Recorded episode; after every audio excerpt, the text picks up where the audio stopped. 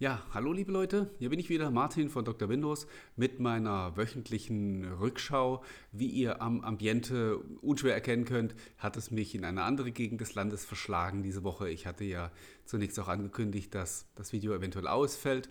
Äh, glücklicherweise habe ich es jetzt doch hingekriegt, mich hier in eine Ecke zu verziehen, ähm, sodass ihr mich doch sehen könnt und auch hören, denn wir haben äh, eine Neuerung in dieser Woche dabei, äh, wie von euch vielfach gewünscht wird es jetzt auch einen äh, Podcast geben. Die letzte Folge ist da auch schon online, so dass ihr nun die Wahl habt, ob ihr mir nur zuhören wollt oder ob ihr mich auch sehen wollt bei dem, was ich so erzähle. Ja, dann beginnen wir auch gleich. Wir haben im Prinzip äh, drei Schwerpunktthemen wieder. Wir haben einmal äh, Windows 10 und das Frühjahrsupdate. Wir haben den Neustart von Microsoft Edge. Da gab es diese Woche ein paar äh, Leaks und ein paar Neuerungen.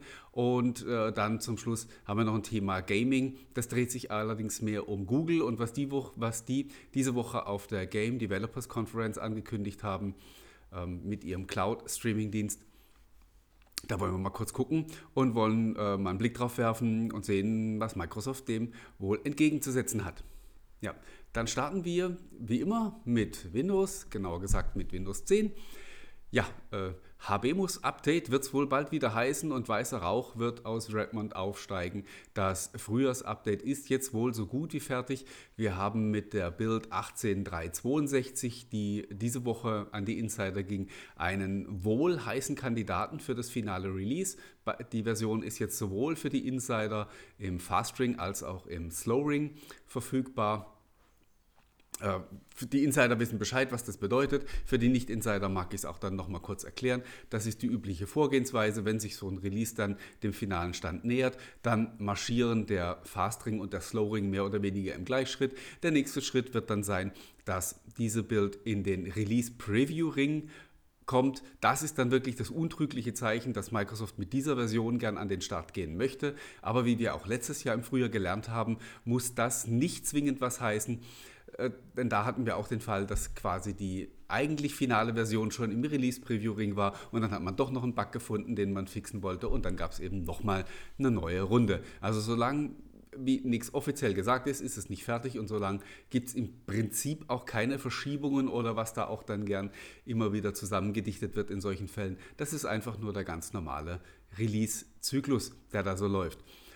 Es zeichnet sich ab, dass das Frühjahrsupdate für Windows 10 mit einem Bug an den Start gehen wird, bei dem man ja gar nicht mehr so genau weiß, ob es denn überhaupt ein Bug ist. Seit Wochen oder fast Monaten schon gibt es in den Insider-Versionen das Problem, dass bestimmte Spiele, die mit Anti-Cheat-Komponenten ausgestattet sind, zu einem Systemabsturz führen, zu einem Bluescreen oder ein Greenscreen, wie er bei den Insidern aussieht. Da hat Microsoft schon mehrfach gesagt, sie können es nicht ohne externe Partner lösen.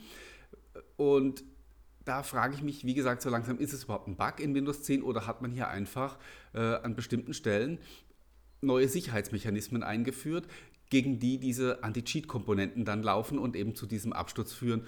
Und wenn Microsoft mit diesem Problem das Frühjahrsupdate ins Rennen schickt, äh, wird es dann so laufen, dass erstmal die Geräte, die davon betroffen sind, also wo die entsprechenden Spiele installiert sind, die werden das Update, Update dann erstmal gar nicht bekommen, die werden blockiert sein, dass die also auch dieses Problem nicht kriegen. Und es sieht dann für mich wirklich so aus, als ob Microsoft da auch so ein bisschen dann so eine Kraftprobe spielt mit den, mit den Herstellern, mit den Entwicklern und sagt, entweder ihr fixt es und äh, passt euch an diesen neuen Gegebenheiten an, oder es läuft eben nicht. Ich schätze einfach mal, dass man hier äh, an den Sicherheitseinstellungen im System was geändert hat, was man auch einfach nicht mehr rückgängig machen will, beziehungsweise nicht mehr rückgängig machen wird. Und ja, daran müssen sich jetzt die Entwickler eben halten oder sie lassen es sein und dann, dann läuft eben ihre Software nicht mehr. Da muss man ähm, ja vielleicht ab und zu auch mal ein bisschen die Muskeln spielen lassen, wenn man, wenn man was bewegen will. Ja, das ist im Prinzip was äh, zu Windows 10 die Woche passiert ist. Vielleicht nächste Woche werden wir schon wieder ein ganz schönes Stück schlauer sein. Ähm, damit kommen wir zum zweiten größeren Thema des heutigen Tages, nämlich Microsoft Edge ist ja, ja auch sehr stark mit Windows 10 verwandt, aber nicht mehr lange, wie wir wissen. Nämlich äh, Microsoft bereitet gerade eine neue Version von Microsoft Edge vor, die eben dann keine Windows 10 Universal App mehr ist, sondern eine in Anführungsstrichen stinknormale Win32-Applikation, die dann eben auch auf Windows 7 und Windows 8 läuft, äh, die dann auf Chromium basiert. Das wisst ihr alle, wenn ihr die Berichterstattung äh, verfolgt.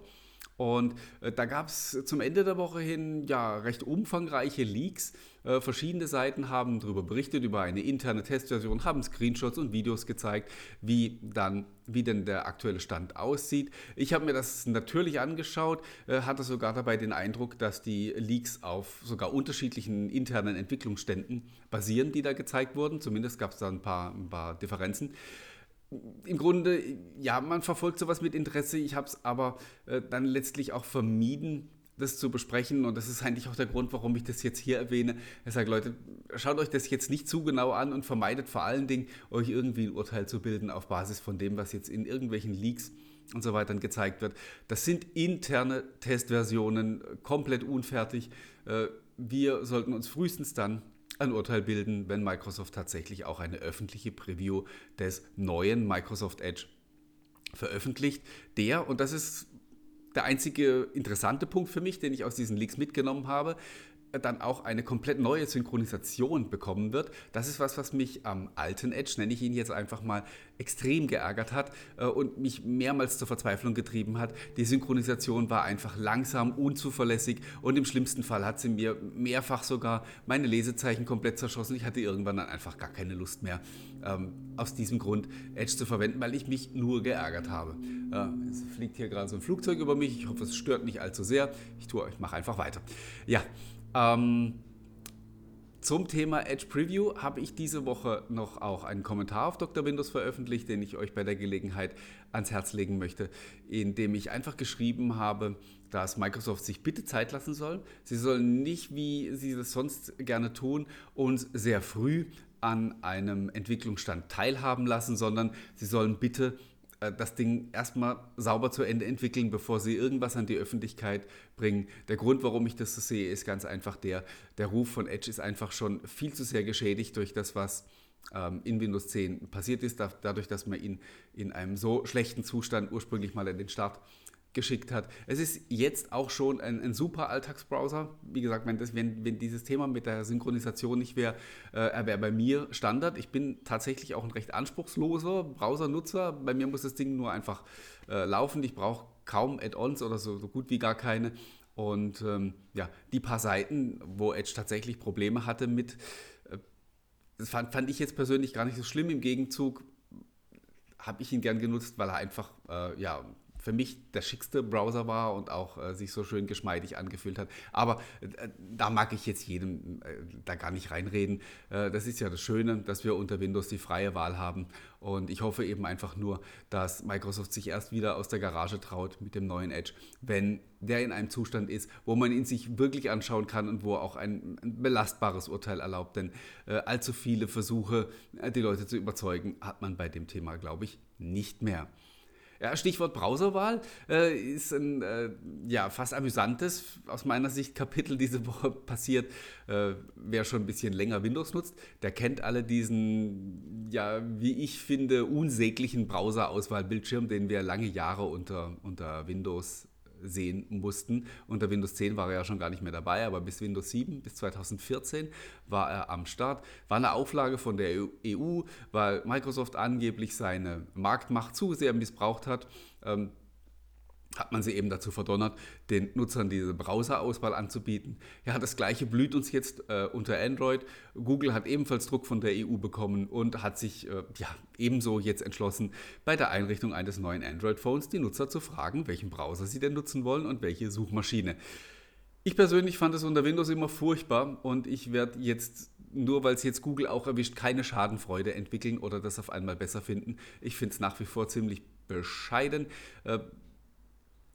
Die Leute, glaube ich, wissen heute ganz gut, was, was sie nutzen wollen und was, was sie cool finden. Sie brauchen solche ähm, ja, vermeintliche äh, wettbewerbsunterstützenden Maßnahmen meiner Meinung nach nicht. Aber da soll sich einfach jeder sein Urteil bilden. Ähm, ich finde es doof, nur dass ich es gesagt habe.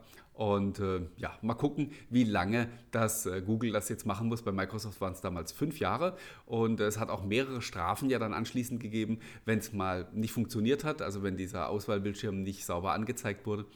Äh, mal gucken, ähm, ja, ob Google da ein ähnliches Schicksal ereilt.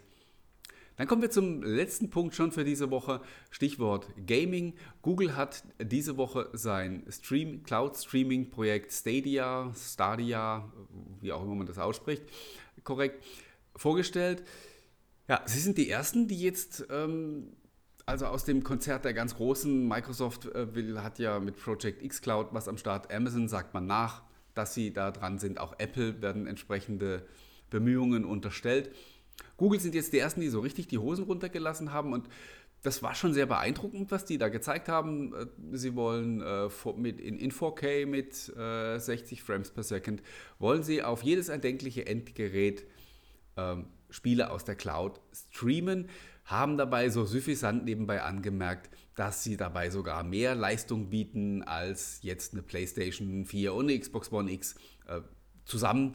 Äh, das ist natürlich ein bisschen Marketinggetöse gleich, aber es ist letztendlich auch nichts anderes, als man von so einem Cloud-Service äh, erwarten darf und auch letztlich erwarten muss, nämlich Leistung ohne Ende. Und ähm, ich gehe ganz einfach davon aus, dass Microsoft, wenn sie uns im Juni voraussichtlich dann ihr Project X Cloud in aller Schönheit zeigen werden, ja, mit ganz ähnlichen Spezifikationen aufwartet, wenn sie das nicht mindestens auch können, dann können sie sowieso gleich zu Hause bleiben. Das ist, ja, wie gesagt, Leistung ohne Ende ist was, was man bei einem Cloud-Streaming-Dienst für Games auch schlicht erwarten darf. Preise hat Google noch keine genannt. Sie haben es auch vermieden, über notnötige Bandbreiten zu sprechen. Das wird natürlich auch ein spannendes Thema sein. Ähm, über Content hat Google auch noch nicht gesprochen, wobei man da ein bisschen vorsichtig sein muss. Es war natürlich jetzt auch eine Veranstaltung, die sich an die Entwickler gerichtet hat und nicht unbedingt das, womit man schon auf Kundenfang geht. Aber nichtsdestotrotz, ich hätte mir dann doch äh, gewünscht, dass so der ein oder andere Kracher gleich angekündigt wird, um die Leute auch ein bisschen anzufixen, ein bisschen heißer zu machen auf das, was da kommt. Ja, nichtsdestotrotz, der Kampf ist jetzt eröffnet und man darf gespannt sein, was da in diesem Jahr noch passiert und wer da letztlich das Rennen macht. Microsoft ist in der vermeintlich besseren Position, weil sie natürlich das ganze äh, Portfolio von der Xbox direkt mit in diesen Service einbringen können. Das heißt, sie haben vom Start weg natürlich ein äh, gewachsenes Ökosystem, das sie da in die Cloud bringen, haben aber auf der anderen Seite auch so ein bisschen den Nachteil, dass sie ja noch so ein bisschen den, den Kompromiss finden müssen. Einerseits das Cloud-Streaming aggressiv zu bewerben, was, weil das für sie ja auch die Zukunft ist. Auf der anderen Seite natürlich aber auch das Konsolengeschäft und die klassischen PC-Gamer nicht zu vernachlässigen. In dem Punkt hat wirklich ein Google dann wieder einen Vorteil, weil sie einfach ohne Rücksicht auf Verluste, die haben ja sonst nichts, äh, einfach nur äh, dieses Cloud-Streaming pushen können. Äh, von daher, ja, muss man mal sehen, was sich da letztlich als Vorteil und was sich als Nachteil erweist. Ich glaube auf jeden Fall, dass es sehr spannend wird und bin natürlich auch wie alle anderen gespannt, was es denn letztendlich auch kostet und äh, ja, wer sich das dann auch leisten kann und leisten will. Ja, das waren eigentlich schon wieder die Themen von dieser Woche. Ich hoffe, es war wiederum interessant für euch. Nächste Woche melde ich mich dann wieder aus dem Süden. Äh, leider eigentlich, ich hätte es hier noch ein bisschen ausgehalten. Und ähm, ja, falls ihr, mich, äh, falls ihr mir zugeschaut habt und euch gewundert habt, der Kerl sieht so blass aus, es ist wirklich nur das Licht. Man wird fast blind hier drin, wenn die, wenn die Sonne scheint. Ähm, also von daher keine Sorge, mir geht's gut. Und ich freue mich, wenn wir uns nächste Woche wieder hören bzw. wiedersehen. Bis dann, macht's gut.